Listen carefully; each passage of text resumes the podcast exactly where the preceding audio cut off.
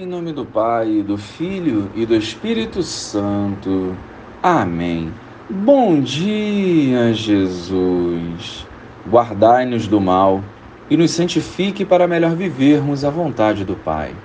Inspirai-nos ações que promovam o amor, a paz, a justiça e a misericórdia. Amém. Naquele tempo, o anjo Gabriel foi enviado por Deus a uma cidade da Galiléia chamada Nazaré a uma virgem prometida em casamento a um homem chamado José. Ele era descendente de Davi, o nome da virgem era Maria.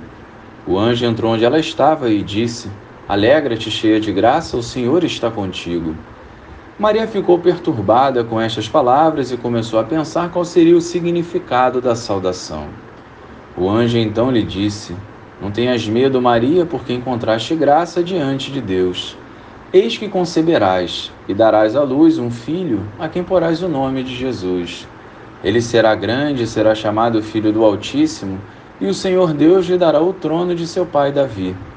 Ele reinará para sempre sobre os descendentes de Jacó, e o seu reino não terá fim. Maria perguntou ao anjo: Como acontecerá isso se eu não conheço homem algum? O anjo respondeu: O Espírito virá sobre ti e o poder do Altíssimo te cobrirá com sua sombra. Por isso, o menino que vai nascer será chamado Santo, Filho de Deus. Também Isabel, tua parenta, concebeu um filho na velhice. Este já é o sexto mês daquela que era considerada estéril, porque para Deus nada é impossível.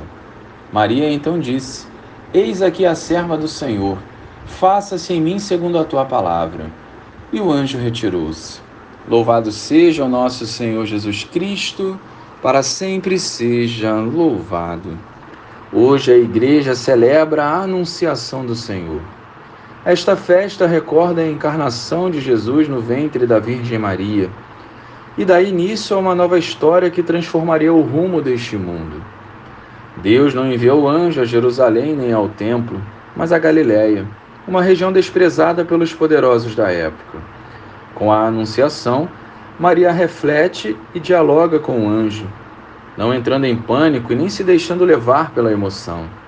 Maria demonstra fé e coragem, acolhe a vontade de Deus e se entrega aos planos do Senhor. Esta obra de Deus só aconteceu através do sim de Maria.